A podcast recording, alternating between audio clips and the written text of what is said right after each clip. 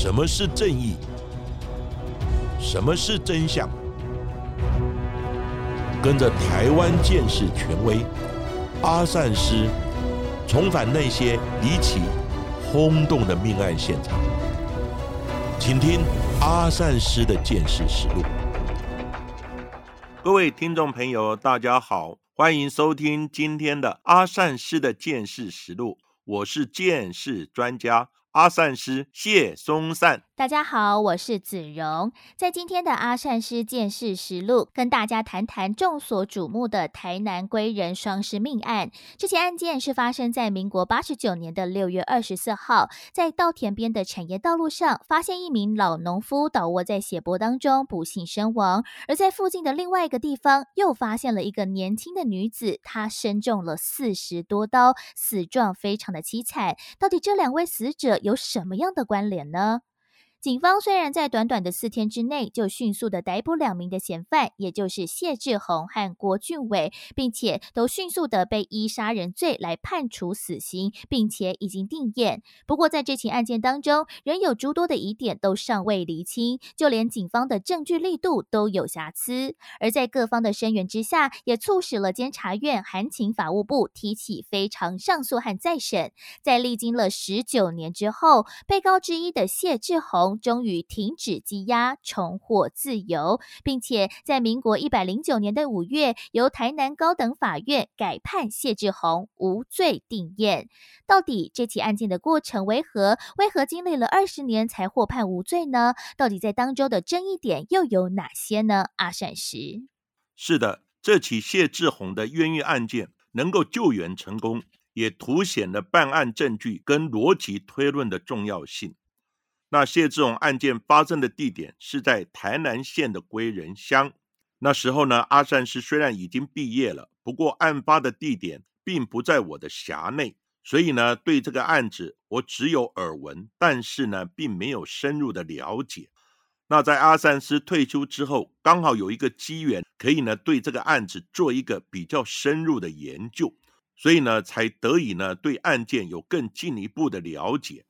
其实呢，谢志宏案能够救援成功，主要是冤狱平反协会的救援大队里面的一些律师，还有志工，以及呢监委的立案调查，还有呢一些专家学者，包含鉴识、法医以及呢法学等社会各界的有心人士呢，共同来救援，才能够成功的翻案，由死刑呢改判无罪。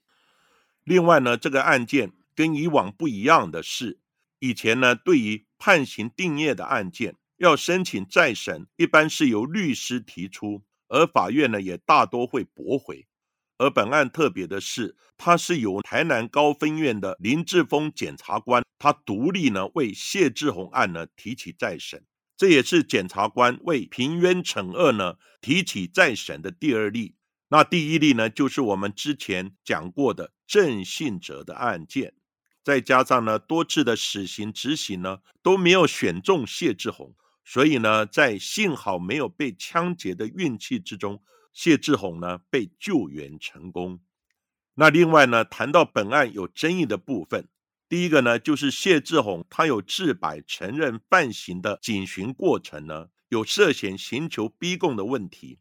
还有就是关键自白任意性的警询的录音带不见了。所以呢，没有办法证明他自白的可信度。第二点呢，就是本案另一个共犯郭俊伟，他指称呢两人杀害被害人公尺呢前后矛盾，最主要也是缺乏呢现场的物证来连结佐证他们的公尺以及犯行。所以呢，谢志宏先承认，后来翻供喊冤，根本也没有办法证明其厘清。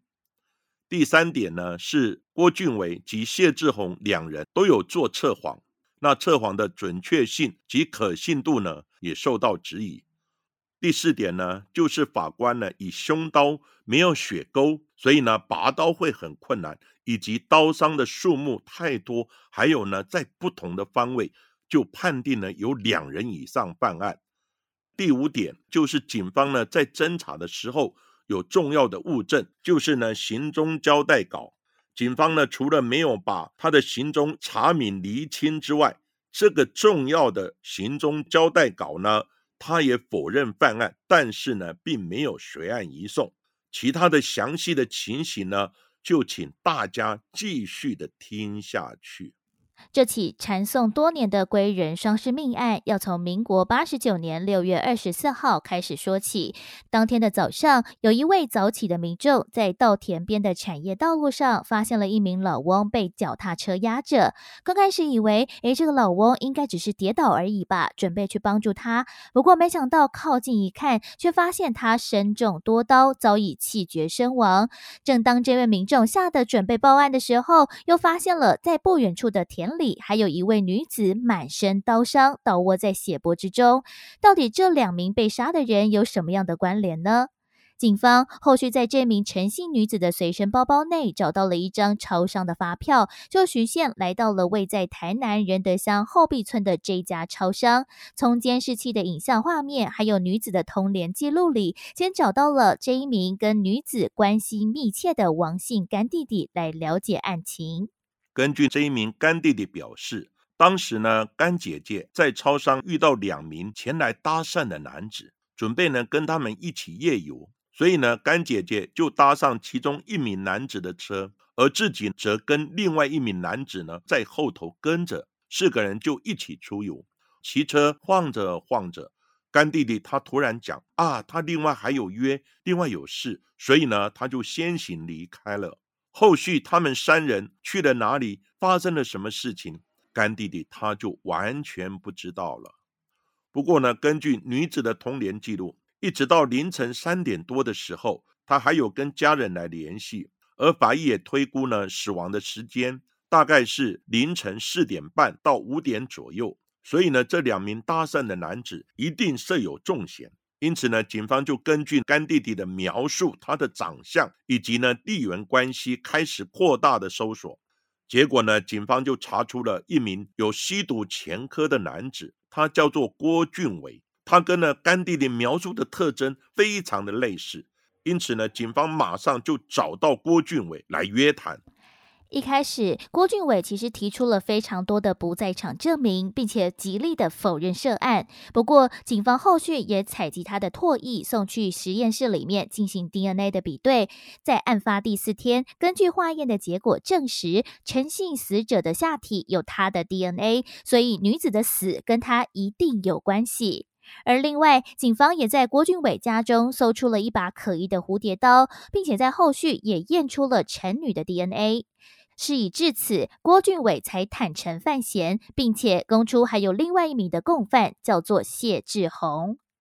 根据警方当时的调查，郭俊伟和谢志宏两个人原本是在郭家二楼聊天喝酒。不过，就在六月二十三号晚间十一点多的时候，两个人觉得非常的无聊，想要出去外面兜兜风，就到隔天跨夜的六月二十四号凌晨两点多，就在超商外头遇到了这一名十八岁的陈姓女子，并且邀约一起夜游。而陈姓女子在答应之后，就打电话给王姓的干弟弟，等到了干弟弟到。到场之后，陈姓女子就坐上了郭俊伟的机车，四人一同出游。那等到干弟弟有事离开之后，两车三人就骑车往滨海公路的方向前进。在途中，郭俊伟要求要和陈姓女子交往，不过呢，两人才认识一天而已，怎么可能就这样子交往呢？所以呢，陈姓女子不肯，加上陈姓女子又说要去找另一名男性的友人。那郭靖伟一听呢，醋劲大发，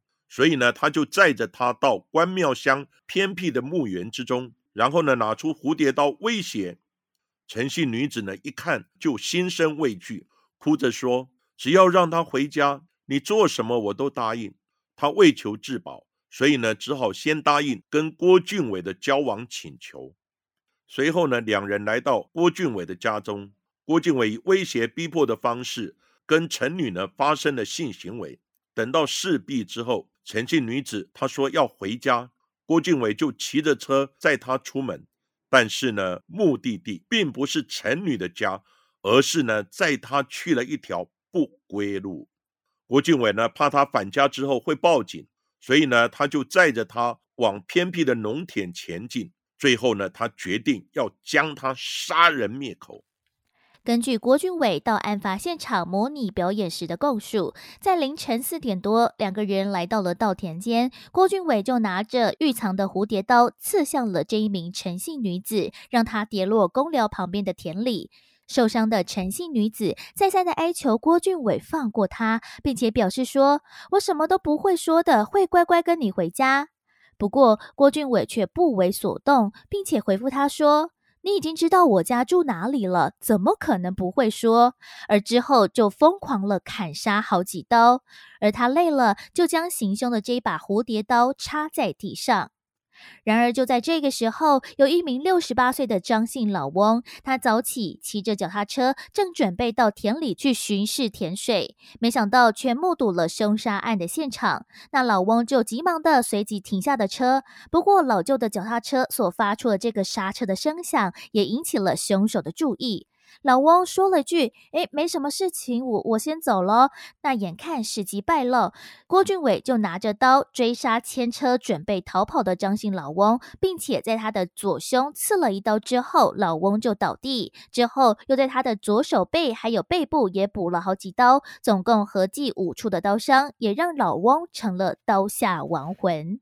郭俊伟除了坦诚犯行，他也说出了一段的供词。让谢志宏难以脱身。郭敬伟他表示，在砍杀陈姓女子之后，原本呢在一旁抽烟的谢志宏，因为呢不满之前他对陈姓女子调戏的时候遭到拒绝，所以呢气愤之下，他就走过来，拿起刀跳下田里面，也对着陈姓女子刺了好几刀。然后呢，谢志宏也向郭靖伟说：“像你这样杀怎么会死呢？”就拿着刀继续的砍杀。合计呢，被害人陈姓女子身上呢，一共被砍杀四十八刀，导致呢心因性的休克死亡。不过呢，在现场模拟的时候，一旁的谢志宏呢，当场就反驳，他说呢，郭俊伟当时不准他靠近，让他呢在三十公尺外的路口等着，所以呢，他根本没有靠近现场，只是呢帮忙看守。另外呢，对于张姓老翁的死，郭俊伟更说道。在老翁倒地之后，是谢志宏将他翻身，继续的砍杀，才导致老翁身亡的。虽然谢志宏极力的否认犯案，不过呢，最后法官采信了郭俊伟的说法，认为呢两人都有动手行凶，致人于死。所以呢，在民国九十年，台南地方法院一审就判郭俊伟跟谢志宏呢杀人罪死刑，褫夺公权终身。就这样，这一起的归人双尸命案，一路从民国九十年的一审开始，历经了地方法院、高等法院、最高法院，到了最后民国一百年的更期审的死刑定验，一共历经了十七次的审理，两人都被判处死刑。不过，在当中，辩护律师主张，在审理的过程当中疑点重重，其中的犯罪证据更是严重不足，无法直接用科学的证据来指出谢志宏有参与杀人的犯行。而在民国九十四年接手辩护的律师涂新成，他也表示说，他当时才刚实习完，成为正式律师的第一个案子，就是非常棘手的谢志宏案。而接手的时候，本案已经进入了更二审的程序了。而律师涂新成第一次到看守所与谢志宏见面时，原本以为谢志宏会非常的低落，他需要先做非常多的心理建设。不过呢，反而谢志宏非常的淡定，而两个人马上就进入了讨论案件的阶段，也从先前多次的审判当中找到了许多争议点。而律师涂新成也表示，本案的科学证据有瑕疵，不仅欠缺物证，谢志宏的自白有刑求逼供之嫌，而谢志宏的自白内容和共同被告郭俊伟的自白与指证不符合现场的状况，还有法医的鉴定。即便一直被判处死刑，不过呢，谢志宏仍然不放弃希望，他也透过律师涂新成找上了冤狱平反协会。一同讨论呢救援的可能性，律师呢跟救援团队呢想尽各种方案，提起非常上诉以及再审，即使被驳回，也要一提再提，就怕呢在法院审理的过程之中，谢志宏就被执行了死刑。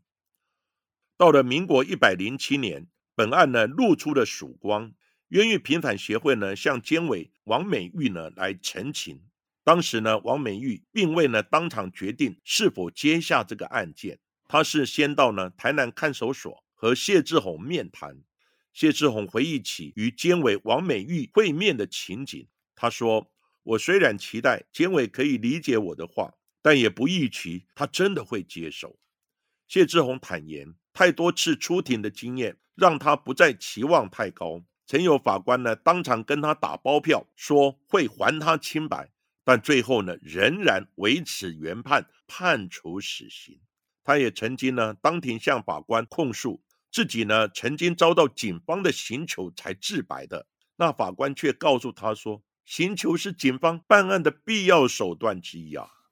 但监委王美玉跟谢志宏谈完之后，就诚实的告诉他：“我不会现在就要还你清白，让我研究看看，再决定要不要调查这个案子。”不过，在等待了短短半年之后，谢志宏就收到了通知，监委已经立案调查他的案子了。在民国一百零七年的七月十一号，监察院提出了台南归人双尸命案谢志宏的调查报告，总共有一百一十一页的内文当中，提出了非常多的争议点。而接下来，我们就几个大方向来一一的讨论。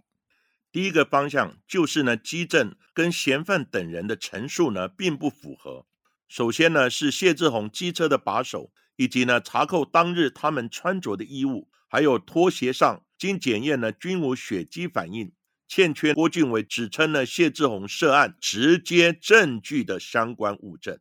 那依据呢基本的血迹喷溅的原理，刀刃拉出的时候，因为我们身体有血压。所以呢，血液亦会顺着刀刃拔出的方向呢喷出，因此呢，几乎在持刀者的身上都会呢发现有喷溅的血迹，而谢志宏的手、还有穿着的衣物以及机车呢，理应呢沾染了许多的血迹。然而，警方呢在勘查谢志宏的机车左右把手，经检测呢并无血迹反应，据此可以反证呢谢志宏的手以及机车呢并没有沾到任何的血迹。另外，警方查扣谢志宏的拖鞋，经送刑事局以欧头利定的血迹反应的检测试剂检测的结果呢，也没有发现可疑的血痕。若谢志宏有刺杀两人的行为，那他的衣服、拖鞋不沾到血迹的可能性微乎其微。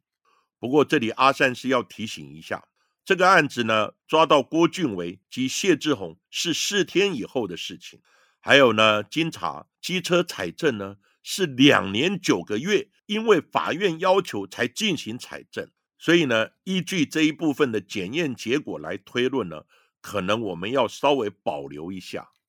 而另外，也根据郭俊伟的表示，在杀害陈姓女子之后，也曾经将这把蝴蝶刀插在地板上，那谢志宏才接续拔刀来行凶。不过，根据这案发现场，道路旁边的水泥地上却非常的干净，完全没有任何的血渍，也根本没有发现到任何的血迹，所以郭俊伟的供述内容与现场的事实并不符合。还有一点就是呢，郭俊伟跟谢志宏。他们有讲，在杀人的过程之中，在现场呢，他们有抽烟，而且呢换手。不过呢，现场有采到两个烟蒂，经 DNA 检验结果呢，并不是郭显呢跟谢显所有，所以呢，他们的陈述跟现场的采证也并不相符合。第二个方向呢，就是警方做了三次的笔录，前后不一。第一次笔录呢，谢志宏曾于八十九年六月二十八号。第一次警讯笔录的时候，他有自白呢，跟郭俊伟共同杀害呢被害人陈女以及呢张姓的老翁，并且承认他有跟郭俊伟呢共同对陈女强制性交。不过呢，第一次笔录录音带却遗失了，无从佐证呢该笔录他自白的任意性以及可靠性。被告谢志宏第一次警询笔录自白却只有两页。并未叙述犯罪的手段、目的以及经过，欠缺实际体验的细节内容，鲜有虚伪自白造假的可能性。那台南县警察局归仁分局，他也指称，录音带他们都是以同个案件报告书移送到检察署，但是移送的资料呢，经打开之后，并没有警询的录音带在里面呢。而第二份的笔录是谢志宏在民国八十九年七月五号所做的笔录，他当时就否认杀害陈姓女子还有张姓老翁，并且也否认了对陈姓女子强制性交。而在民国八十九年六月二十八号被捕当天，检察官的侦讯笔录还有法官的羁押笔录，他都否认犯罪。而在第二份笔录做到一半之后，其实律师就赶到了现场，所以在笔录的过程当中，其实是律师有在场。也有录音，但是为何不利于谢志宏的这两份笔录自白的警讯录音带都没有一起随案来移送？其实也令人非常的怀疑。而第三份的笔录是在七月五号的时候，在律师赶到现场之后，再要求重新制作的。而谢志宏他否认参与所有的犯行，表示自己是清白的，而自白的原因是受到了刑求逼供。然而前两次的笔录录音的光碟已经不见了，没有办法来还原先前的状况，所以很难认定前两次的笔录具有证据的能力。而谢志宏也说到了刑求逼供的议题，那他也曾经表示，他在当天六月二十八号被逮之后，警方也曾经借题他到郭俊伟家中的仓库来调查是不是有强奸陈姓女子，不过却遭到了承办远警的殴打，而一旁也有其他的远警来当做证人，证人说，如果配合警方办案的话，就不会让他的远警同事来打人了。而当时的归仁分局刑事组的组长钟大地，他在民国九十七年八月的准备程序笔录当中，对于逮捕谢志宏回警局之后，有没有带他到郭俊伟家的仓库，或者是对谢志宏制作笔录的时候有没有在场，他都避重就轻的回答说，好久之前的事情都记不起来了。他只说谢志宏的这份笔录不是他所制作的，也没有办法证明被告未在抗辩遭受到刑。求时有受到不正当的一个讯问，而谢志宏在与另外一位律师李坤南，他在进行律师接见时候的录音档也显示了，谢志宏也曾经有向辩护人来反映，他曾受到了刑求逼供。再过来就是讲到法医的解读部分，原审认定郭俊伟他没有办法单独杀害的可能性，原因是因为陈女身中四十八刀。而郭俊伟两天一夜未休息，加上喝酒以及呢与陈女发生性行为，所以呢单独刺杀的可能性呢是非常低的。那另外呢作案的蝴蝶刀，因为呢它是没有血沟的刀械，所以呢刺入身体之后，随即呢会被肌肉所夹紧，因此呢拔出的时候呢需要相当的力道。还有陈女所受到的伤害，它的力道区分还有方向呢？都不同，再加上呢，本案其他的证据也可以证明呢，陈女所受的刀伤应该是两个被告呢所为，所以呢，结论是实在难以推论被告郭俊伟他有独自杀死陈女的可能性，也就是呢，反推被告呢谢志宏并未参与杀害陈女的犯罪行为。法务部法医研究所呢，在九十年有一位法医师呢肖开平，他的鉴定意见就表示。单纯由刀伤区分及方向，实在呢无法辨别是否为一人所为，或两人以上共同杀害所造成。到了九十九年，跟六审的机关鉴定，他就依据呢九十五年机关鉴定的鉴定意见，跟九十三年机关鉴定的意见呢，综合认为，单由创伤的数量、深浅及方向或伤口的形态，均无法据以推断。行凶的人数，因为呢，行凶者他的手部跟被害者的身体呢，均可三百六十度旋转，创伤的方向呢，会随着凶手与被害人呢所处的相对位置以及转位而有所不同，没有办法呢，根据创伤刺入的方向以及数量呢，来研判行凶的人数。另外，到底一个人可不可以行刺四十八刀呢？前刑事局法医室的石台平主任，他所出具的鉴定报告的第五点就表明说，不能根据了锐器伤痕的数目还有走势来逆向推知凶险的人数。而在其中有法医的文献也称说，这种形态称为过度杀害，也曾经有毒杀四十多刀的一些案例。而郭俊伟在九十一年一月二十一号的上诉审的笔录当中也说到，陈姓女子当时就叫他载她去找男朋友，这让他觉得非常的没有面子，而且当时也喝了一点酒，失去了理智，所以在冲动之下才杀他的。所以郭俊伟就具有过度杀害的动机，极有可能一个人杀害四十八刀。而谢志宏他只有调戏，并没有染指陈姓女子，而且两人也没有什么深仇大恨。也根据着迦南疗养院的鉴定报告，谢志宏并没有明显的冲动特质，所以并没有过度杀害陈姓女子的动机。再过来呢，就谈到测谎的科学性。测谎鉴定呢，它并不符合科学需要有在线性的原则。那本案呢，测谎鉴定的时间。距离案发当时呢，已经超过了半年，而且根据迦南疗养院呢精神鉴定的报告显示，郭俊伟呢，他具有反社会的人格，他有说谎习性及缺乏罪恶感，很容易呢通过测谎。而谢志宏呢，具有依赖性的人格，而在本案呢测谎鉴定的时候，并未考量受测者的人格特质，而且又没有详实记载测谎鉴定的经过。违反了刑事诉讼法第两百零六条的规定。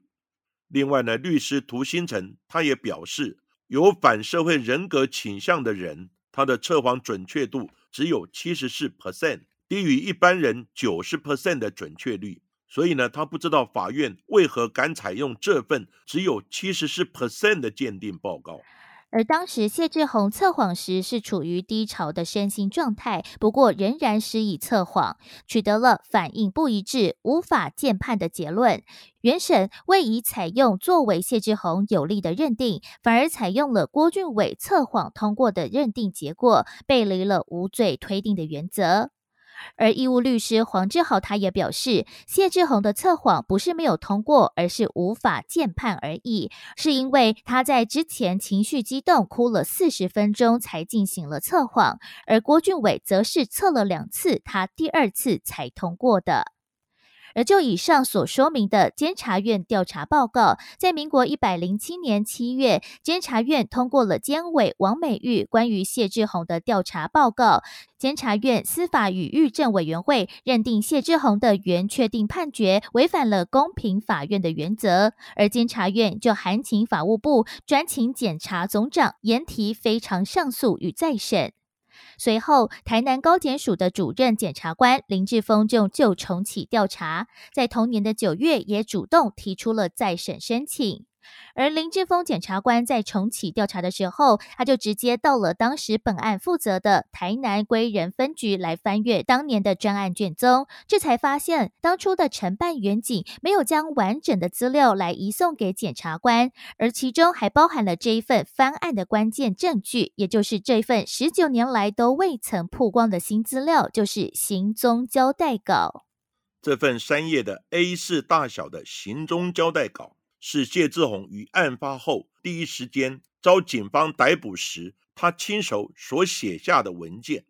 从该份行踪交代稿看得出，谢志宏明确的否认犯案，也详细的说明他在案发当晚与郭俊伟的行经路线、地点以及时间。不过呢，当时警方也没有做进一步的查证。在案发之后十几年来，却没有任何人在侦查卷内。看到这一份的文件，而这一份手稿，警方始终并未交给检察官，而是呢在主任检察官重启调查翻阅的时候所发现的。那令人不解的是，在这一份行踪交代稿之中，谢志宏他是否认犯案的，但是卷内的警询笔录所呈现的却是，后来警询时，谢志宏呢他突然改口自白犯罪。而警询笔录的录音后来也是完全找不到，消失无踪。这么重要的证据为何没有移送，或是不提供给检察官，令人匪夷所思。不过呢，也是因为发现这一份新的证据。才推翻了原确定判决所认定的犯罪事实。在民国一百零八年三月十四号，谢志宏被临时通知要前往台南高分院开庭，当场法官就宣布谢志宏无保释放，而谢志宏也在被关押了六千八百三十四天之后重获自由。而在后续也历经了十四个月的审理，台南高分院也传讯了包含了像是建设人员、法医等科学专家来检视本案的相关证据，也传讯了同案的被告人，也就是郭俊伟来出庭陈述，全案也重新启动调查，直到了一百零九年的五月十五号这一天，台南高分院就死囚谢志宏再审案做出了无罪判决，而检方也不再上诉，全案确定。在出狱之后，已经四十岁的谢志宏，他在机车材料行找到了一份稳定的送货工作。谢志宏很感谢老板跟老板娘的照顾，没有因为他的过去而要他不要做了，反而说谁没有过去，也说希望谢志宏能越来越好。谢志宏出事当时刚好是二十岁，当年他在餐厅上晚班，每天凌晨下班之后就和朋友到处跑。以前觉得朋友很重要，只要朋友来找，他就不会拒绝，所以呢才会发生了这起案件。现在呢，他每天固定的上下班，下班之后呢，他就乖乖的回家，除了参加呢主日礼拜之外，其他的时间呢，他都足不出门。现在的他不再轻易的相信旁人，也不想多交朋友了。谢志宏呢，现在除了参加呢国际特色组织台南三十九小组，担任呢冤狱平反协会的志工之外，他也在台南筹组司法法律交流的读书会。他认为呢，一般人也应该呢来认识司法，了解司法，希望呢透过他的经验，让大家呢知道他的案件，也了解一些法律，希望能够减少呢一些不必要的冤枉事情发生。而遭到关押六千八百三十四天的谢志宏，他也申请了刑事补偿金。台南高分院原本以一天三千五百元来折算，决定判赔谢志宏两千三百九十一万多元。不过谢志宏不服，申请复审成功。而在今年的一月底，法院改以一天五千元来折算，总共获赔三千四百一十七万元，仅次于江国庆案赔偿的一亿三百一十八万多元。而当中，何一婷也表示说，谢志宏原本就是餐厅的学徒，他每个月都会给他妈妈一万两千元来贴补家用。而在羁押前，他并没有前科，却因此丧失了人身自由，家庭也失序，事业也中断，而且曾经多次被法院判处死刑。在这个期间，也遇上了父亲往生，面临随时要处以死刑执行的恐惧，还有痛苦。而谢志宏历经了将近二十年的诉讼煎熬，在期间所受的财产损害或者是精神上的损害，痛苦甚大。所以合议庭就认为谢志宏他主张本案应该以每日最高的补偿五千元有理由，所以最后就共获赔三千四百一十七万元。根据阿善师的了解，谢志宏案呢可以翻案成功，除了呢冤狱平反协会。相关的这些专家志工之外，其中呢，我觉得非常关键的，就是呢，有鉴识人员鼓掌呢蓝景龙的一些专业的鉴定报告，以及呢法医石台平，还有呢肖开平他们呢专业的法医的看法。因为呢，法庭的审判以及事实的认定都要以物证为主。本案呢，嫌犯郭俊伟陈述的犯案经过。以及呢，指证谢志宏，谢志宏是共犯的说辞，后来呢也都没有物证呢来佐证。像现场采获的烟蒂 DNA，以及机车把手，还有衣服、拖鞋等，经检验结果都与两人不符。还有呢，机车把手以及他们的衣服、拖鞋等呢，经检验结果都没有血迹反应。不过呢，阿善是这里要特别提醒的是。在警方逮捕郭俊伟及谢志宏两人的时候，已经是四天以后的事情。那他们身上所穿的是否就是当天作案的衣服？有没有相同的另外一套？那拖鞋呢？是否就是作案时所穿？不得而知。还有呢，这些是不是有经清洗过了？也都没有交代。甚至于呢，在讯问的过程，郭俊伟呢有说到，郭俊伟他讲，谢志宏他讲呢。他已经把他的衣服烧掉了，而且在财政机车把走的时间点是在案发之后两年九个月，也是呢应法院的要求呢才进行采证的。那这也凸显呢，当时采证呢的确是有一些疏漏。还有呢，在取得相关犯嫌的供词时候，警方呢也一昧的想要取得自白，而忽略了由嫌犯的自白供词来跟呢现场的采证呢进行比对、分析以及重建，看看呢两者之间有没有什么不一样的地方，或是呢有需要加强采证的地方，以突破嫌犯的谎言，或者是巩固犯罪的行为。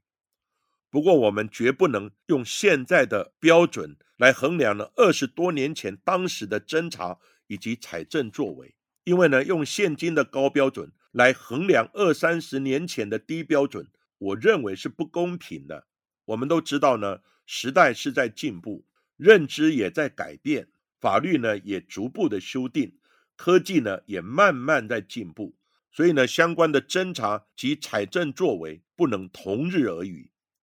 就像以前呢，着重在嫌犯的供词，那法庭的制度呢，采自由新政，那偏向于有罪的认定。那现今的标准是，如果你的证据不足，那只能做无罪的推定。所以呢，我们也庆幸谢志宏案的救援成功。不过呢，我们也要警惕警方的侦查及采证作为，也要相对的改变，不能再重蹈覆辙，造成冤案。